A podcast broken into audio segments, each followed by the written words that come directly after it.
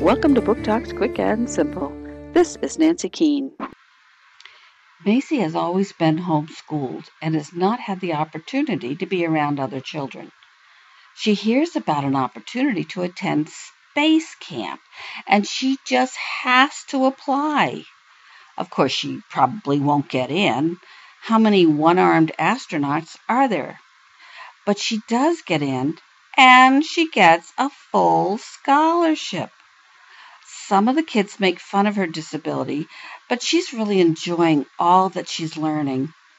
When she gets the opportunity to actually go into space, it's a dream come true.